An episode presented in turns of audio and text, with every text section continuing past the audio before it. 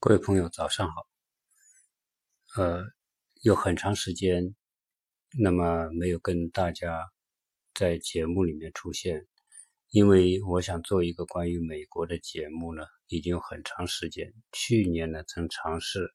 呃分享了一些内容，但是呢，由于都是很随意的方式来录制和分享，效果呢不好，那么我就把那些内容给删了。那么从现在开始呢，我想正式的来做一些更新的内容，来和大家做交流。呃，想做美国的话题呢，因为很长时间，呃，为什么要做美国的话题？因为实际上，中国和美国之间，由于现在的开放，那么中国人可以有十年的美国签证，可以。不受限制的往返，那么美国人也可以有十年前证去中国，这样一来，中美的交流就变得越来越多，而这种趋势是越来越从原来的非常高收入阶层、很有钱的富豪阶层，已经开始到中产阶层，那么也开始有大量的家庭的小孩，呃，到美国来读书，或者是大量的中国人为未来小孩的考虑，那么在。做移民等等各种各种，更不用说这种啊每年几百万的这种旅游人数了。那么，所以呢，做一个节目，因为对于这两个国家而言，相隔万里，文化不同，背景不同，历史不同，生活习惯观念完全都不同。所以呢，我们在中国来说，我们在中国几十年，我们所了解到的美国就是美国的。通过媒体、通过电影所了解到的美国，但是电影、新闻没有办法真正体现美国的状况，所以呢，来到美国之后呢，我觉得，呃，可以做一个这样节目，跟大家去分享我们亲身在美国生活的体验和我们当初呃通过电影所了解到的美国有什么样的不同。由于我呢是做想做一个很比较生活化的分享，所以呢我也没有做整个的录音效果呢，我也是用一种比较普通的方式来录音，有可能会有一些效果上的不好，包括杂音或者什么啊这些这些地方呃出现这种状况呢，希望大家能够谅解。呃，如果觉得好了，可以。大家多沟通和分享。那么，我们整个从准备来美国到进入美国这个过程呢，我们大概花了三个多月、四个月的时间。为什么花了四个月时间？这中间有很多的纠结。因为我们在申请美国的投资移民，而且呢，前面的手续都办完了，现在就在等着美国的移民签证。的排期，大家知道，由于想到美移民到美国的中国人很多，呃，每年通过各种方式递交申申请的很多。那么其中一个方式就是投资移民。投资移民，你谁都可以去办，只要你达到它的基本的条件，比如说你选择项目，然后投资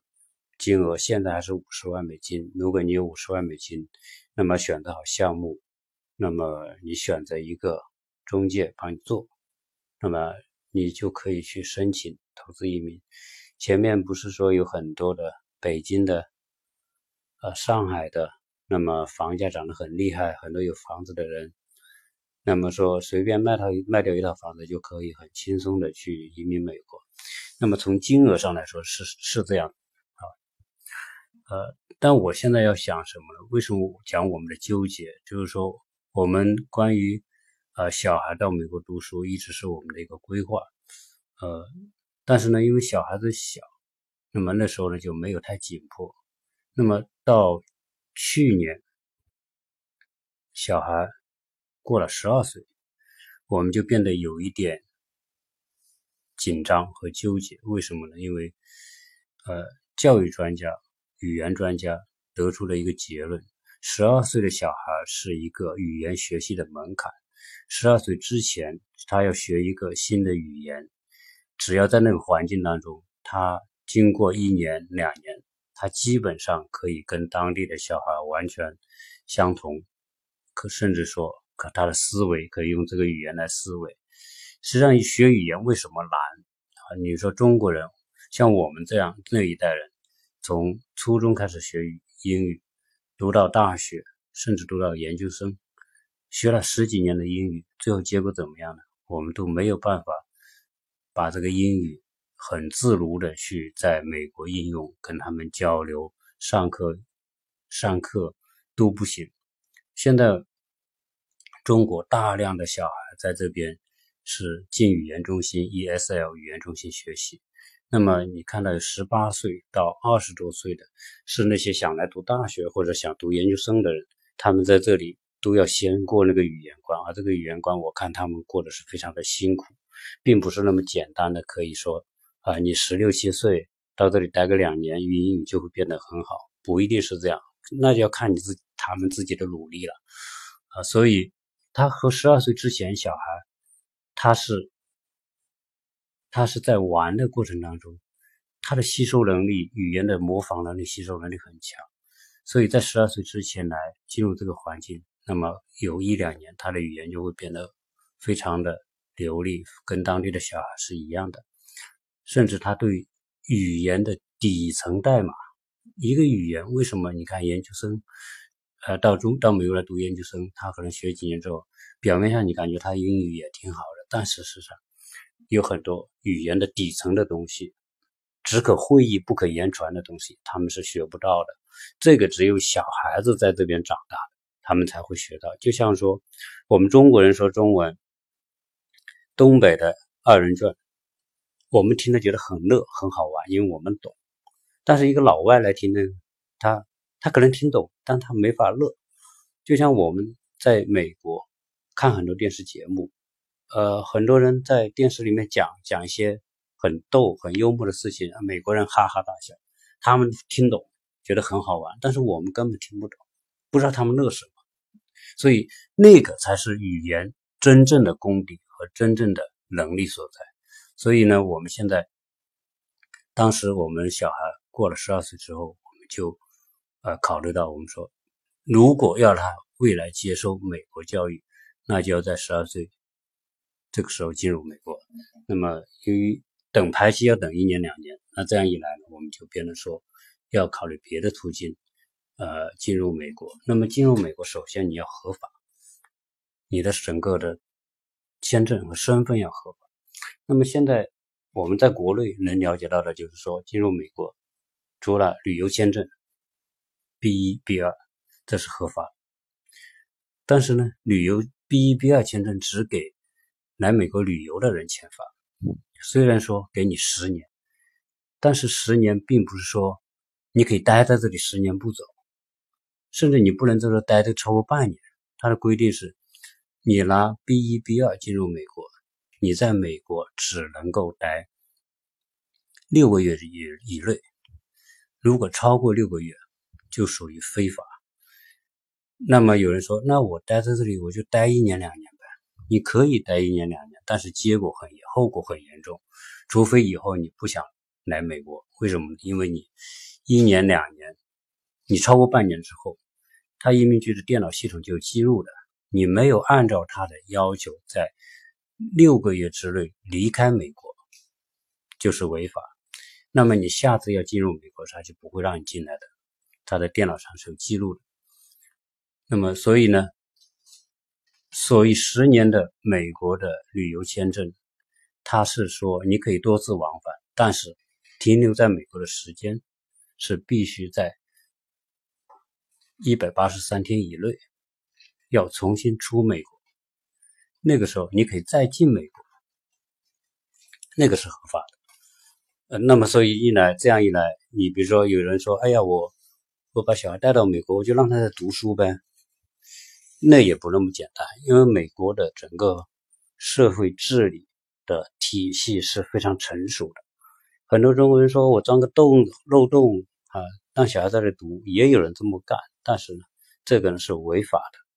这个一旦查到了，后果也是很严重的，所以你就会留下不良记录。一旦留下不良记录，你在美国就很难待啊。所以呢，我们要用合法的方式进入美国，所以就找了国内的这个留学的中介，因为留学是一个合法合法方式。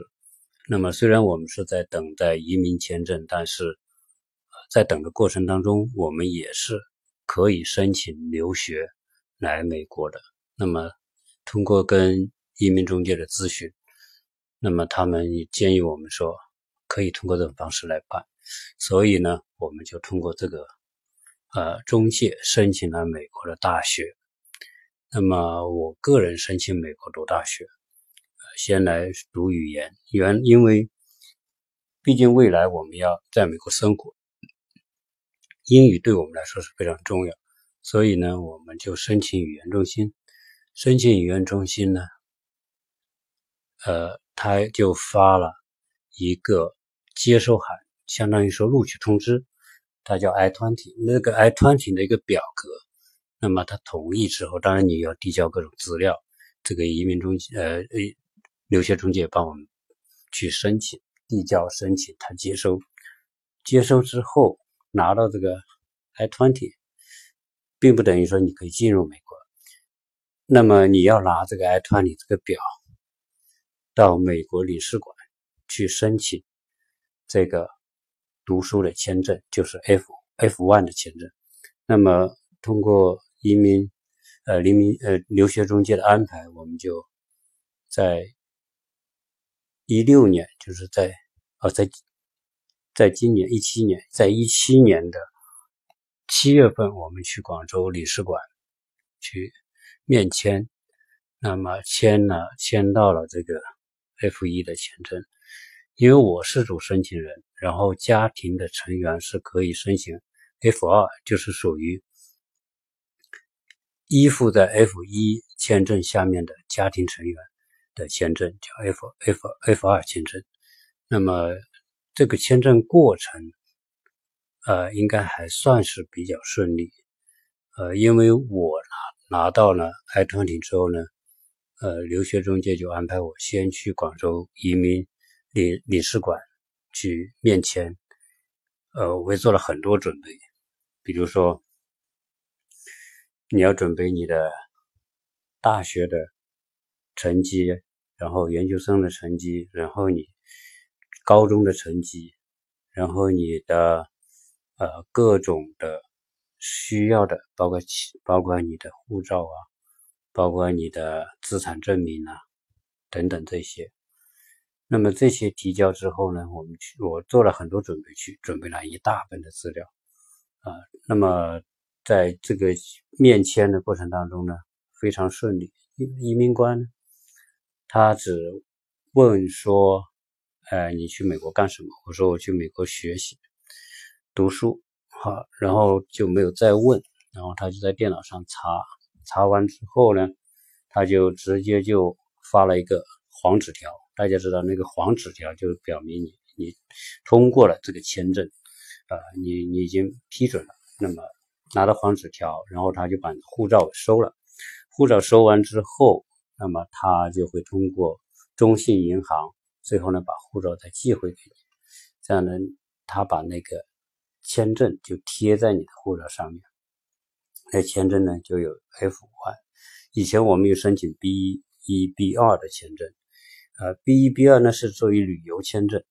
那么现在呢就多了一个 F 一的签证，就是留学签证。留学生签证跟旅游签证有什么不同？那么留学签证呢？它是给你五年的签证期，就是说你这五年你可以进出美国，那么读书，而且呢和 B 一、B 二的限制不同。那么 B 一、B 二你是一百八十八十三天之内你必须离开美国，再进入美国。那么留学是可以不用的，你可以在这一直待五年，一直在读书，中途不回去也是可以的。那么第二个不同呢，就是说，B 一、B 二呢，你作为旅游者进入美国，你只能在美国旅游，也可以短期的生活，但是呢，你的小孩是不可以在美国读公立学校的，你可以在美国读私立学校，但是呢，私立学校同样要走这个，要申请 I-20，然后呢去签证，拿到这个小孩子的留学签证，那小孩可以在这待待五年，但是小孩可以待五年，但是家长有些家长要陪读了，那么家长呢？就得不到这个 F 二签证，因为大的大人可以带小孩，但是小孩不可以带大人，就变成说啊，你如果你一个妈妈在美国陪孩子读书，你也只能拿旅游签证 F B 一的签证，那么在一百八十三天之内，你必须出境美国之后再进入美国。那有人说，那无非就出个美国，那我到加拿大兜一圈又回来，那也可以，但是还有个问题。呃，如果你是一年之内待在美国时间超过一百八十三天，你持 B 一签证进进入美国的话，那么你就自动成为美国的电脑系统就会核准自动把您作为美国的纳税纳税的居民。那这个就会有，比如说你在美国如果有收入，这个你就要报税了，因为你一年居住时间超过一百八十三天。所以，这个就是一个限制。那么，呃，我自己拿的 B 一的签证进入美国读书呢，那么我的小孩就是 F 二的签证。那么这种情况，小孩是允许在公立学校读书的。这些关系呢，我们在弄清楚之后呢，我们就我 F 一通过之后呢，后来就安排。呃，我太太，那么小孩再去签 F 二的签证，那么就是不是同一个时间。那么我是七月份去签的 F 一，那么他们是晚个半个多月，那么就签的 F 二。这个签 F 二的过程当中呢，那么有点小小的插曲，因为小孩十四岁以下可以不用去面签，就大人代表就可以了，所以呢，就我太太去。那么她在进入美国领事馆之后呢，就是做完前面的摁手、摁摁指模啊那些之后呢，那么就是跟那个移民官面谈。那么移民官呢也没有问他太多东西。当然，那个在领事馆的移民官，大家知道，广州领事馆应该是属于这个最繁忙的，他的移民官。不管他是呃华人还是美国人，他们都会说中文，因为你不会中文呃不会英语，他就用中文跟你讲。那么我太太就进入窗窗口跟他面面谈的时候呢，那么就问，呃，你去美国啊是是去陪读留读书？呃，但是呢，他说我知道你们呢也在办这个移民签证，等待移民签证，所以呢，就他就跟他的上级就这个事情沟通了一阵，呃，大概有七八分钟，那么他又回到窗口，呃，最后他说，呃，恭喜你过了，那么他也把那个护照收了，那么。发个黄纸条，那别人说：“哎，我们，呃，我太太和两个小孩的 F 二签证也就通过。那么通过之后呢，我呢是申请的一所大学的语言中心。这所大学语言中心呢，那么它的开学期会有两个，一个是九月十一号，啊，这个就是正好是九月十一号这个时间。那么另外一个呢，就十月十七号。”呃，因为考虑到小孩所当时呢，联系学校这个中介也帮我们联系，呃，我们所指定的地点的小学呢，那么这个小学开学时间是九月一号，所以呢，我们就想早一点。那么我们在当时在呃八月三十一号，我们就搭机从。长沙直接到洛杉矶啊，因为我们家在长沙，那么长沙开通了直飞美国的洛杉矶的航班那么我们就订了这个票。那么从长沙飞洛杉矶，这个时间呢就十三个小时。那么因为我们原来来美国很多次，所以呢这个过程还是顺利。因为租车来美国一定要开车自驾。那么以前有几次自己租车开车的经历，也知道怎么租车，所以我们在订好机票之后呢，就把车给租好了。因为刚到美国，没有车是肯定不行的。那么我们通过一个平台，一个租车平台，就把车租好。那么因为我们要到这边来生活，所以呢也会带很多的东西，所以我们大大小小当时。带了八个箱子？为什么带八个箱子？因为国际航班规定一个人可以有两个大箱子，两个二十五公斤的这个箱子，相当于说我有八个二十五公斤的箱子，还有手提的那种行李。所以我租车租什么车？我就租一个能够装下这八个大箱子的车子，就不是一个小车，小车肯定装不下啊。那么我们。落地到洛杉矶之后，呃，都还蛮顺利的。那么从机场出来，跟移民官看护照、看签证，这个都蛮顺利。然后呢，他们也一般都会问一些说你们要申报的东西，因为我们知道美国的海关现在管的越来越严格，什么违禁品那些食物、种子那些。就是属于说怕有这种外来物种侵略的那种，包括水菜、蔬菜、水果，包括你腌制的东西、肉都不可以带。药品有很多药品也是违禁的，比如还含有那个最典型的例子就是甘复方甘草片，这个是坚决不能带的。因为有一个人曾经请另外一个朋友带十盒这样的复方甘草片进入美国。被美国移民官查到之后，呃，就被拘留，因为复方甘草片里面有含有毒品成分，在美国是属于违禁毒品。那么一旦被查到，那是后果极其严重，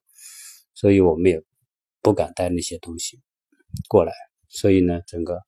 过关也挺顺利的。那么有找了一个穿黄马甲、红马甲的，他说：“哎，可以。”看我东西多，说我可以帮你，呃，把这个东西拖过去。那么，因为我两个小朋友，他也不能拿什么大东西。那我太太也女人嘛，也没有那么大的力气，八个箱子我也扛不过来，所以我们就找了一个穿红马甲的，帮我们把行李，那么拖出候机楼，也过了安检，过了海关，那么就等车。那么，呃。在美洛杉矶的机场呢，你租完车之后，你就可以坐穿梭巴士。那么从租车的停车场到这个洛杉矶的这个机场都有往返的穿梭巴士。你租的是哪一个品牌的车，那个那个穿梭巴士巴士上面就会有那个品牌的标志，而且哪些点是可以停的，你就在那等，等的时候一招手。你看到你你那个品牌的车来了，你一招手他就停，司机也挺好的，都会帮你。你东西多，他也帮我拿。那么一个一个把箱子抬上去。那么我们到了那个租车点，一般都是三分钟五分钟，因为它它都是无缝对接的，就是租美国的租车和机场是绝对是无缝对接的。如果你在国内租好车，你下飞机，要么他会有穿梭巴士把你带到。那个取车的地方，要么就是直接一出来机场到达厅一出来就有一个通道，直接通到那个取车的那个柜台，然后你办完手续之后，他就把钥匙给你，你就开车就走就行。那么我们到了那个租车的地方，把这个租车手续办了。他租车手续很简单，你出示你的护照、你的订单号，你租车他不有有个订单号。然后你的驾驶证，然后你的你的信用卡，你把这几样东西给了他，他就给你办好手续。然后根据你当时订的是什么车，他就给个钥匙给你。他不指定某一个，他说他不给钥匙。这一次他钥匙都没，他那个条子说你到某一个区，他停车场有很多个区，他说你到那个区，你随便取一辆车。呃，我我前面来租车的时候，他还会说，呃，哪一个车牌，你去取那个车。但这一次他没有，他说这个区里面的所有这一类型的车，你喜欢哪辆你就开哪一辆。所以我们就挑了一辆空间大一点的。然后把箱子全部装上去，正好装上八个箱子和一些行李，完满满当当装全部装好。然后呢，那个车就我们就开走。我是当时租了三天的时间，因为考虑到可能前期要用，租了三天。那么就从机场自己开着车就到了自到了那个我们的住处。那么洛杉矶很大，那么一个小时晚上，那个时候已经晚上一个小时，那么开到我们住的地方，所以呢，我们就从完成了从考虑进美国到最后来到美国啊这个过程大概的情况啊做个简短的分享。那么后面呢，我们就会把我们进入美国之后生活当中所面临的问题，我们如何去解决。所有来美国的人，如果不是有家里人在这边接应的话，都会经历跟我们同样的经历和过程。所以呢，我们会我会把这个过程一期一期的跟大家讲，那么让大家会有个概念。未来如果来美国，这个小孩来读书，自己要来这边生活，那么希望可以给他的大家一种借鉴和分享和一种参考。那么这一期先做到这里，谢谢大家。